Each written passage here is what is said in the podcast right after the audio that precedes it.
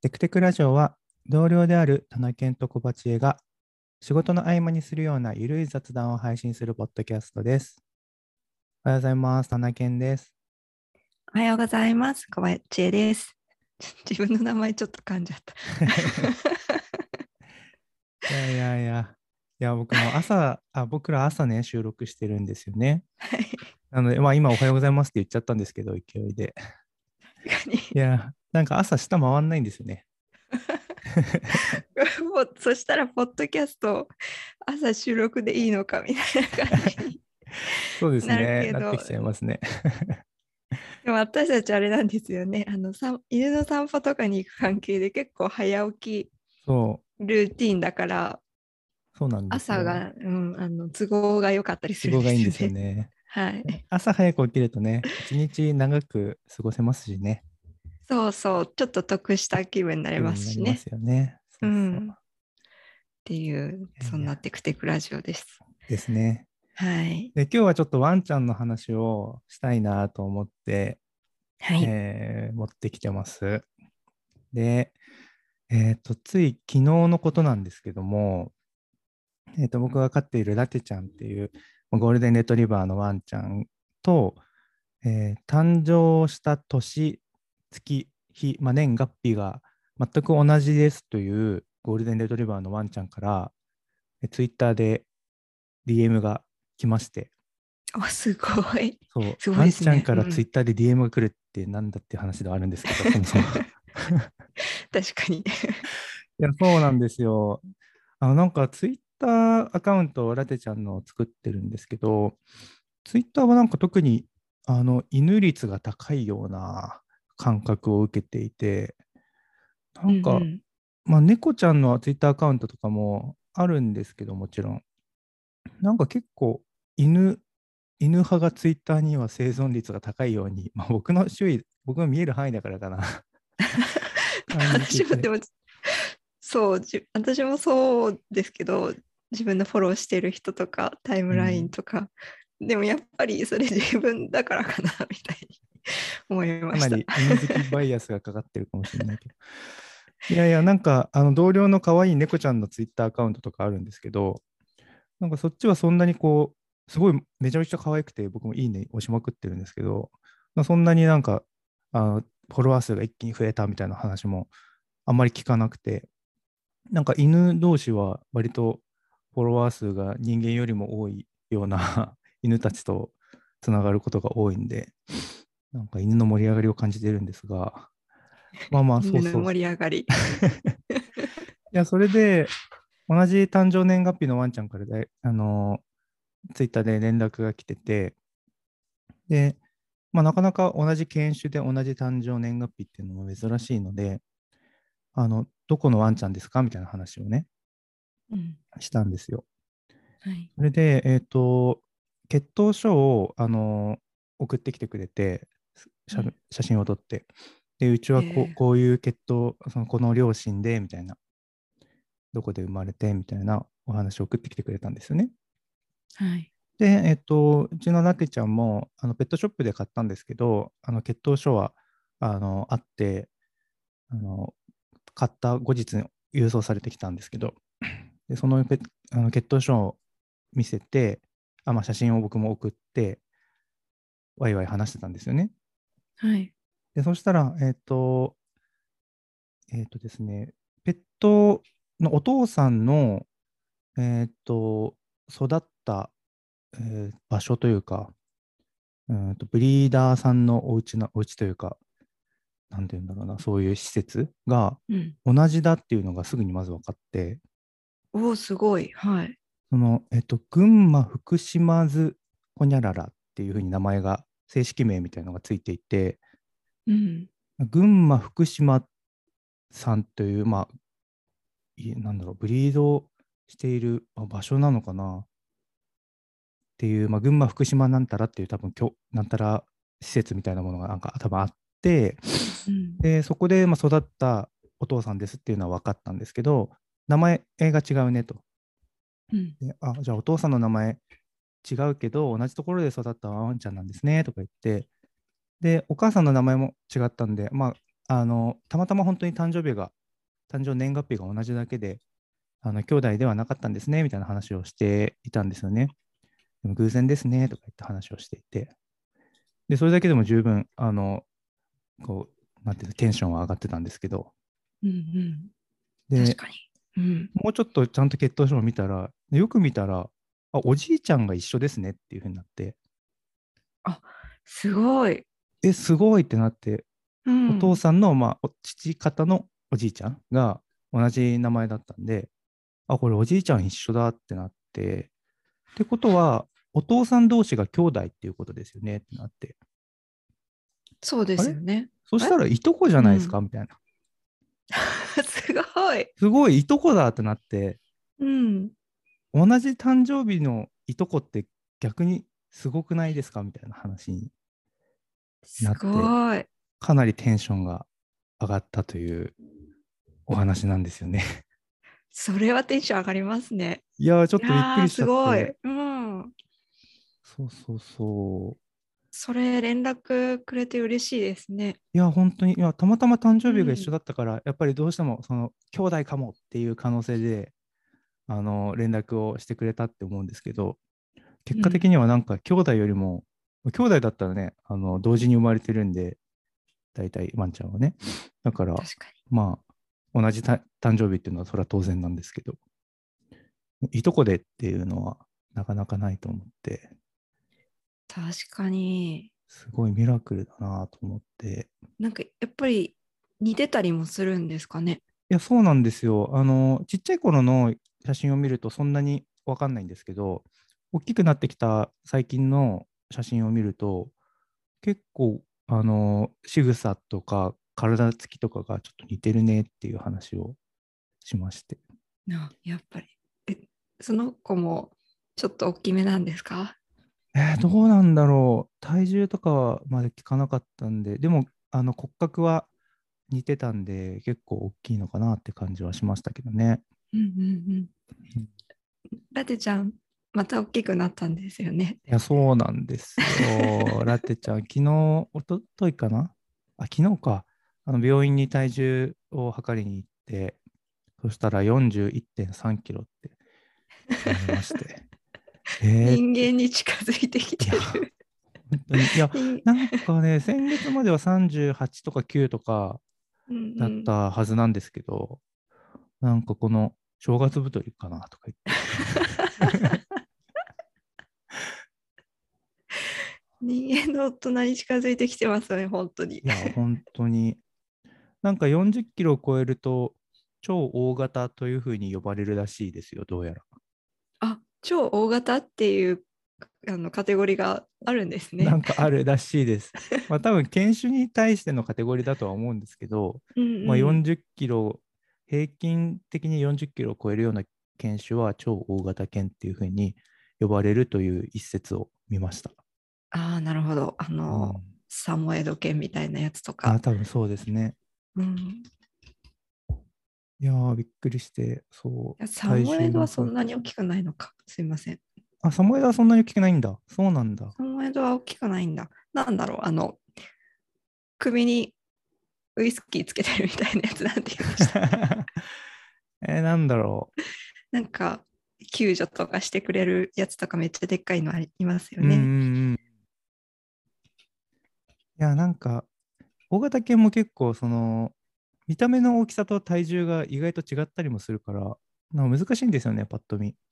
うんうんうん。なんか多分サモエドとかも、すごい体がふわふわで大きく見えるんですけど、多分あの、シャワーとかすると、すっと、あの、しょぼんってなるみたいな感じのふ子も多いから。でしょうね。うんうん。そうそうそそう。なんか毛のない短い子って、その、ブルドッグとか、う。うんうん、そのなんだろう、見た目の体積に比べて体重が結構あるんですよね。あー、なるほど、なるほど。はい。なんか、うちは中型犬、一応中型犬の区分なんですけど、し柴犬だから。うん、なんかサイズ的には見た目はそんなに変わんないって思っても、体重倍ぐらい、そうのん向こうのブルドッグとか、その、この方があるとかっていそううの。はい。そうそミニブルみたいな子とかもすごい体重結構あるんですね。詰まってる感じ。うん。まあ、詰まってる感じ、ギュッとしてる感じしますもんね。うんブルドッグとかね。えーそうなんだ。えちなみに、小鉢江さんのワンちゃんのきなこちゃんうん。は、あの、どこ、どこでというか、どこからお迎えしたワンちゃんなんですか？えーっと、場所は岐阜のブリーダーさんうんうん。からで生まれた子らしいんですけど、私はその子が、えーっと、なんだろうな、町のペットショップみたいな、うんうん。チェーン店とかじゃなくって、町のペットショップみたいなところにいたのをお迎えしました。うーん、そうなんだ。そう。いや、なんか、うん、町のってことは、その松本市のそうですね。うんうん。うんうん。個人経営みたいな、はいはいはいはい。すごいちっちゃいところなんですけど、だから比較的、そのちゃんと親元でなんなん結構長い間育ててもらってから、えっとうんうんペットショップに来るみたいな感じだったんで、うちに来た時5ヶ月とか、うーん、そのくらいでしたね。うんうんあ、。そうなんだ。うん、いや、なんか、生まれた土地が、例えばその子は岐阜？岐阜でうん、うん。松本、まあ、長野県松本にうん、で、それまでにペットショップをいくつか回ってたりしたのかもしれないですよね。あ、でも、個人経営だから直接あれかな。はい、その多分直接だと思います。なんか、ブリーダーさんから直接来たっぽいかことを聞いた気がしますな。るほど。うん。いや、なんかラテちゃんは、その、割とチェーン店のペットショップで、うん。からお迎えしたので、多分育った群馬で生まれたんだと思うんですよね。あ、でも違ったかな。お母さんが違うブリーダーさんのお家だったから、だから、生まれも違うのかな？なんか静岡とかってどっか買った時に確かどっか書いてあったかなと思って、で群馬のお父さんと静岡のお母さんの間に生まれ、静岡で生まれたワンちゃんなのかもなって感じなんですけど、そう。でも、ペットショップ買ったのは、神奈川県の、なんか、厚木、厚木とか、確かその辺のペットショップに、あの、調べて、ネットで調べて、うんうん。あの、迎えに行ったというか、この子が可愛いって言って見に行って、やっぱり可愛い、買うみたいな感じで買ったんですけど、もう、その、ラテちゃんをネットで見て、そうです、そうです。会いに行った感じなんですか？そう、そうなんだ。今もうそんな風にできるんですね。そうなんですよ、見れるんですね。うーん。そう、あの、動画とかをうんアップロード、写真とか動画をサイトにアップロードしていされていて、それを見て、ゴールデンを何匹も見て、この子は可愛いとか、で 2, 2匹か3匹かな？あの、可愛いねっていう子を、あの、ピックアップしておいて、それぞれのショップに見に行って、で、あの、一番、あの、なんていうの、ピンとくる子というか、はいはい。そうそうそうそう。っていうのがラテちゃんだったんで、お迎えしたっていう、うんそういう感じでしたね。いやなんかやっぱ会うとこの子ってなんかありますよね。そう。そうなんですよ。そう同じ犬種の子が他にもいたとしてもあこの子って私もそうなんか、うんうんそのペットショップ町のペットショップには他にもあの柴犬の子が同じくらいの月齢のうん。あの柴犬の子が何匹かいたんですけどなんかどの子がいいですか？みたいになった時になんかすっとこの子がいいですってなりました。うんそうそいやー、そうなんですよう。うんうんね。うん。あれそもそもあの田中健さんはどうしてワンちゃん買おうかなって思ったんですか、いや、ずーっと買いたくて、うん、買えて、買えなかったんで、あの、実家が飲食店をやってたんで、買えなかったんで、やっと買える環境が整ったんで買ったっていう感じなんですけど、で、なんで、もともとなんで買いたかったのかっていうと、あの、多分、あの、ディズニーアニメの101匹ワンちゃんっていうのをちっちゃい頃よく見ていて、はい。もうそれがなんかすごい好きだったんですよね。かわいい。そう。田中健少年かわいいですね。うん田中少年は本当にね、犬がちっちゃい頃から好きで、犬の、うん、その101匹ワンちゃんがとにかく好きで、うん、それで、まあ、あの、母親も犬好きだったので、そうそう、なので、犬かわいいよねって話をよくしていたので、でそのちっちゃい頃から飼いたいなっていう思いがあって、うん、そこからですね、きっと。大人になって実現したって感じなんですね。そうなんですよ。うんうんうん、めっちゃいい。おじさんはどうなんですか？私も、ああ、でもどうなのかな。そん子供の時飼ってたんですよ、家で、実家で。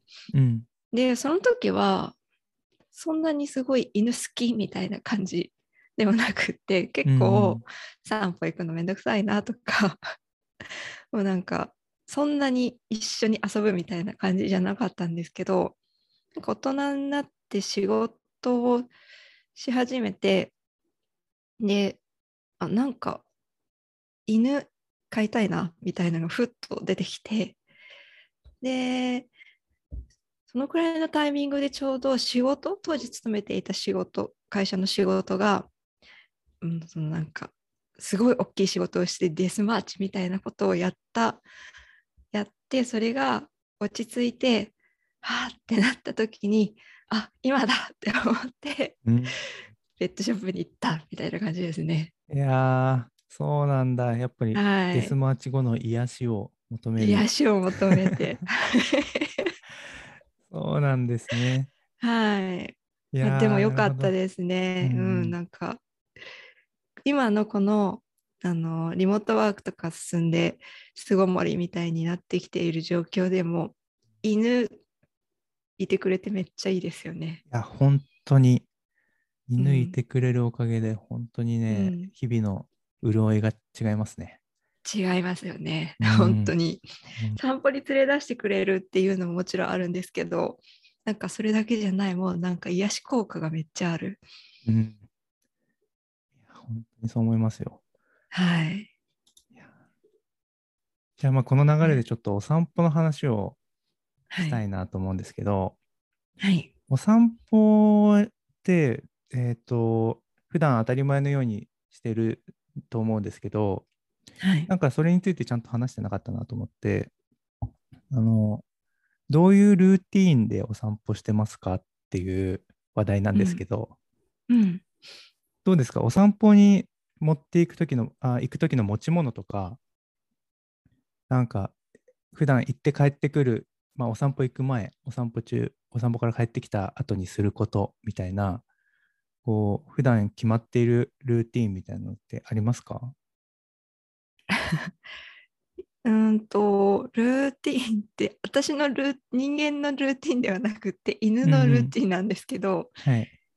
お散歩行くよって言うと、まあ大体それまで寝てるんですよね。うんうん。で、お散歩行くよって言うと、むくっと起き上がってきて、なんか伸びってして、で、その後テンションが上がって、ぬいぐるみ、自分のおもちゃ、ぬいぐるみとかを持ってくるか、うんその部屋の中をぐるぐる回って追いかけっこをするみたいなのがあって。それが、まあ、犬はめ楽しそうなんですけど、とにかく私はめそこがめんどくさい。もう早く行きたいっていうね。早くお本散歩行こうよ いや、わかるわかる。確かに。うん、すごいですよね。テンション上がるとね。そう。そうなんですよ。なんか最近少しそ年を取ってきたので、その、ぐるぐるする回数減ってはきてるんですけど、うん。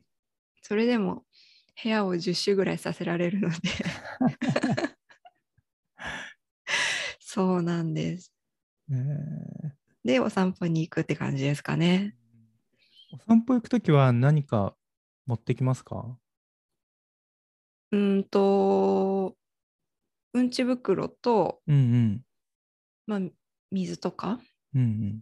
くらいですかね、私は。うんうんうんまあうんうんそうですよね。うちも、うん。そう、いや、なんかちっちゃい頃、あの、まだお散歩訓練というか、あの、なんだろう、ちちゃんとこっちに体、なんだろう、人間からあんまり離れないでねとか、あ車が来たりした時に危ないからこっちに来てとか、なんかそういう誘導をするために、ちょっとしたおやつとかを持って行ったりとかも、そうそうしてたんですけど、今は本当にうんちの袋と、えっ、と、お水だけで、うんうん。で、あとは、あの、何かあった時のために、現金を、あの、カバンに、お散歩用のバッグに2、3000円入れといて、そうそう、なんか、普段携帯と、まあ、家の鍵と持ってるぐらいなんですけど、あの、何か、携帯は置いてきちゃったとか、あの、何か家に問題があった時に、現金がちょっとあると助かるっていうことがあるなと思ったんで、現金を一応入れてるっていうのがあるかなっていう感じですね。なるほど。うん。私、もともと携帯持たずに散歩に出てて、うんうん。最近はピックミンをやるために携帯を持ってるんですけど、はいはい。なので、なんか本当に身軽な感じで行ってますね、散歩。そうなんだ。いや、なんか、はい。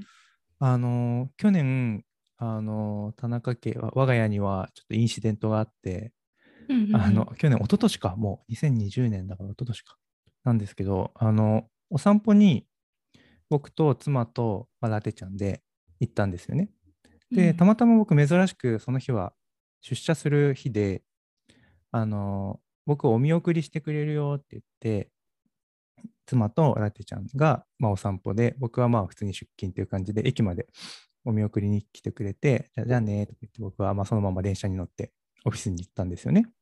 はいで、そしたら、妻から、あの、僕がオフィスの最寄り駅に着いたタイミングで妻から電話があって、あの、家の鍵忘れたってあいう連絡があって、確かに。うん。携帯も持ってなくて、僕、妻から電話って言ったんですけど、厳密には知らない番号から電話が来て、はいえ、なんだと思って出たら、妻、妻から、妻の声で、うん。で、あれ？みたいな、どうした？ってなって、鍵がない、入れない、携帯もない、お金もないみたいな感じになっって、で、あ、やばいねっていう話になったんですよね。で、そこでまあうんその日は、まあ、仕方なく僕は、あの、まあ、戻って、あの、いろいろ鍵を開けたりとかしたんですけど、はい。普段だったら、まあ、携帯とか鍵とか持ってお散歩に出るんですけど、その日は僕が、僕と一緒に出たんで、鍵閉めるのは僕が自分の鍵で閉めたんで、妻は鍵とか持ってなくて。で、お金もないから、あの公衆電話から電話かけることもできないし、っていう、もう手詰まりみたいな状態で、で、あの近くは通りかかった人に声をかけて、携帯を借りて、で、たまたま妻は僕の電話番号を覚えていたんで、すごい。それいやもすごいす。ごいですよね。もうけ、うん電話番号を覚えるって習慣がもうないじゃないですか。ないですね。なんか子供の頃とかは家の番号とか、なるべくその友達の番号とか、お家の番号とかなんか覚えていたけど、今はもう覚えることないから、なんか不安ながら多分こうだった気がするっていう番号を打って電話をしてきたんですよね。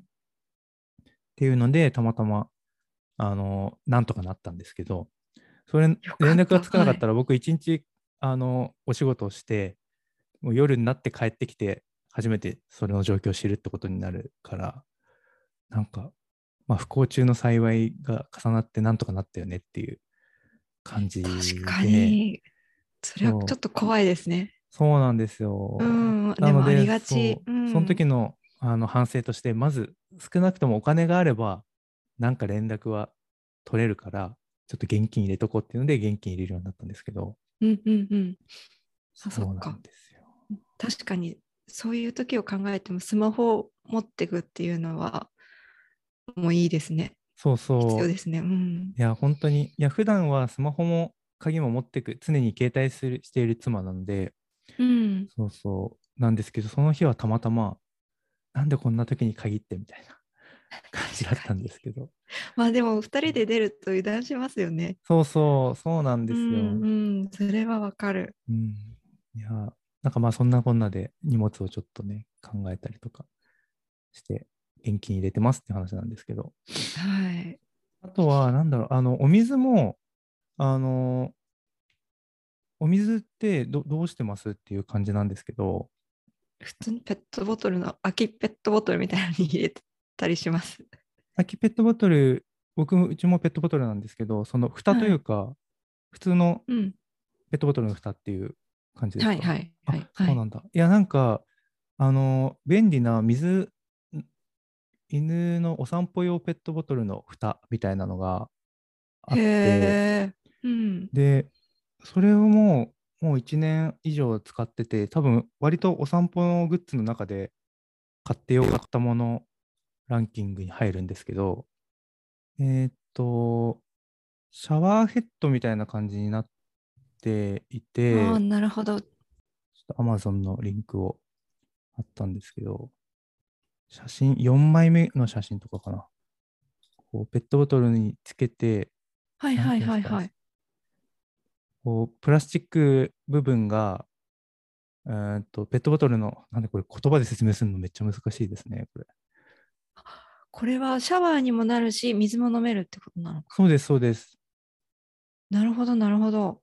そうそう、水受けみたいなものが、ペットボトルのうんうん蓋部分に装着されていて、まあそれがうんうん開いたり閉じたりするようになってるんですけど、ペットボトル下向きにしたときに、えーそのスプラスチック部分が開いて、そこに水が溜められるようになってて、ワンちゃんがそこに口を入れて飲めるとうんうんいうような感じなんですよね。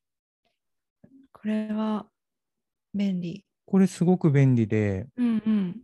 前はなんて言うんだろうな、ちょっと水筒みたいな感じのうん。お散歩用水入れ、ウォーターボトルみたいなのを使ってたんですけど、まあそれがなんか結構、あの、なんだろう、マーキングのおしっこを洗い流したりするにはちょっと不便で、水を飲ませる分にはいいんだけど、みたいな、そういう商品で、うんうん。なんで、そうそうそなるほどう、ね。ペットボトルに蓋をつけるだけで確かに。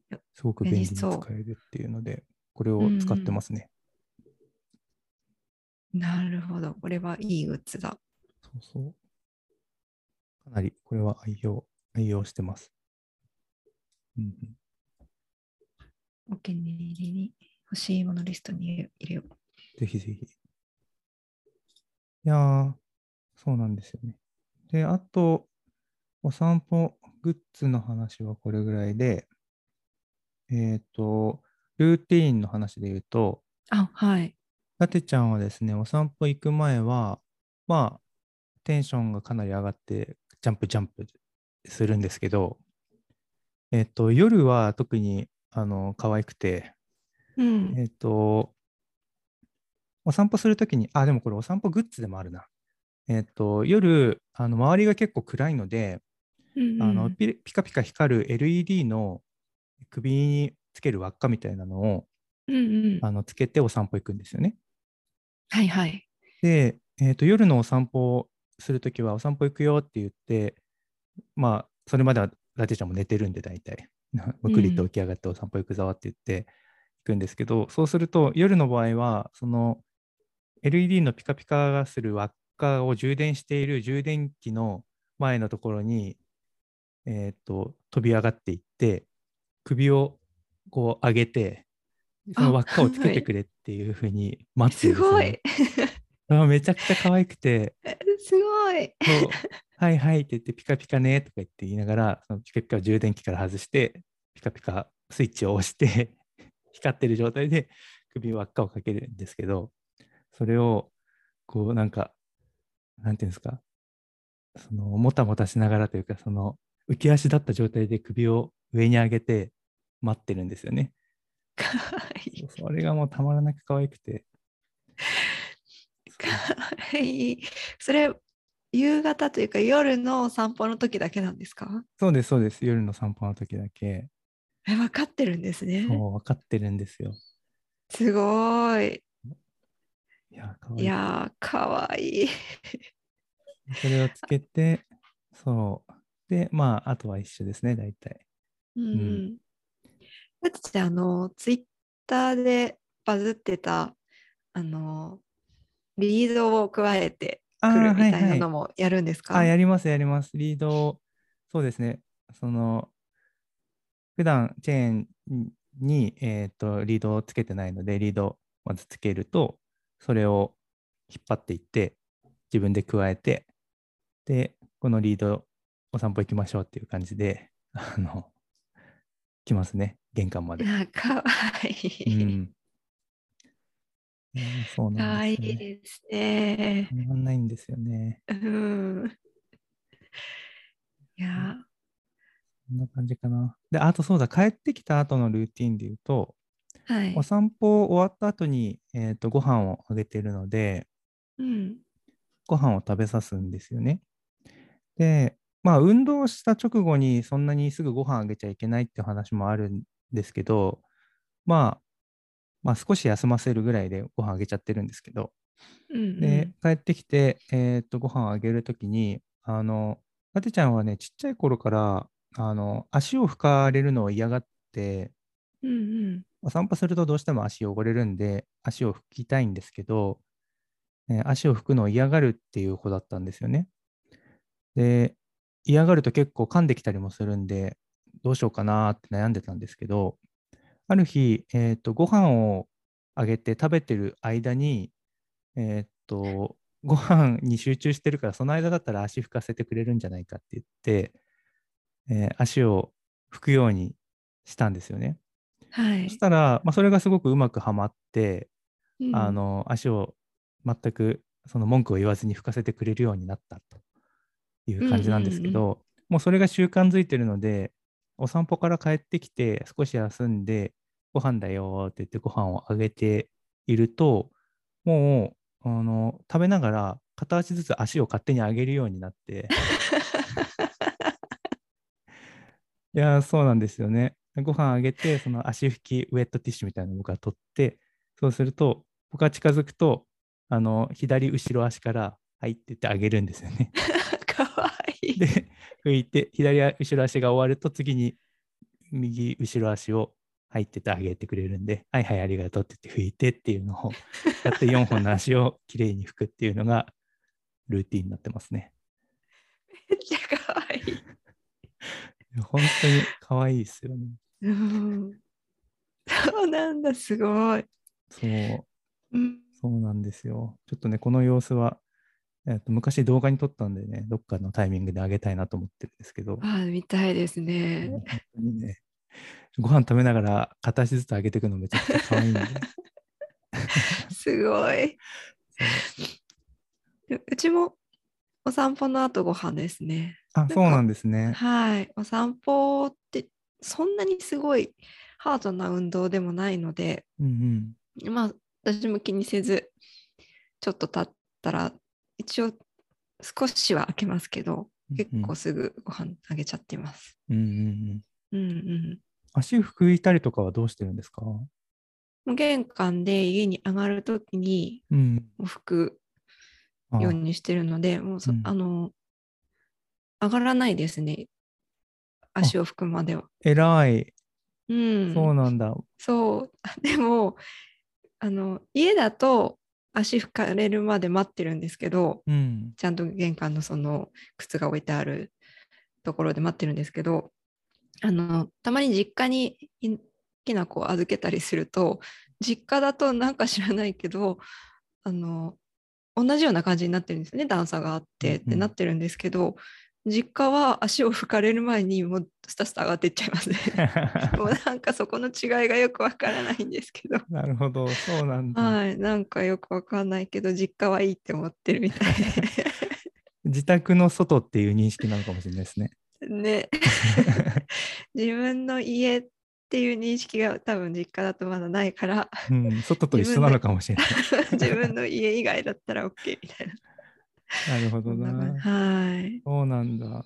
いや、なんかそうのん足拭きとかも、ね、どうしてるのかなって結構ワンちゃんごとに、お家ごとに違うなだろうなと思ってたんで、でも。そうですね、ウェットジシートで拭いて、うんでもたまにすっごい汚れる時があって、あの私、田んぼ道とかを、うん。畑のうん中の道を歩くので、そうすると泥だらけになってくる時があるんですよね。うんその時は抱えてそのまんまお風呂場とか洗面所行って足だけ洗うみたいなことをしてます。なるほど、なるほど。はい、はい。いや、土汚れはね、結構汚れますもんね。そうなんですうんよ。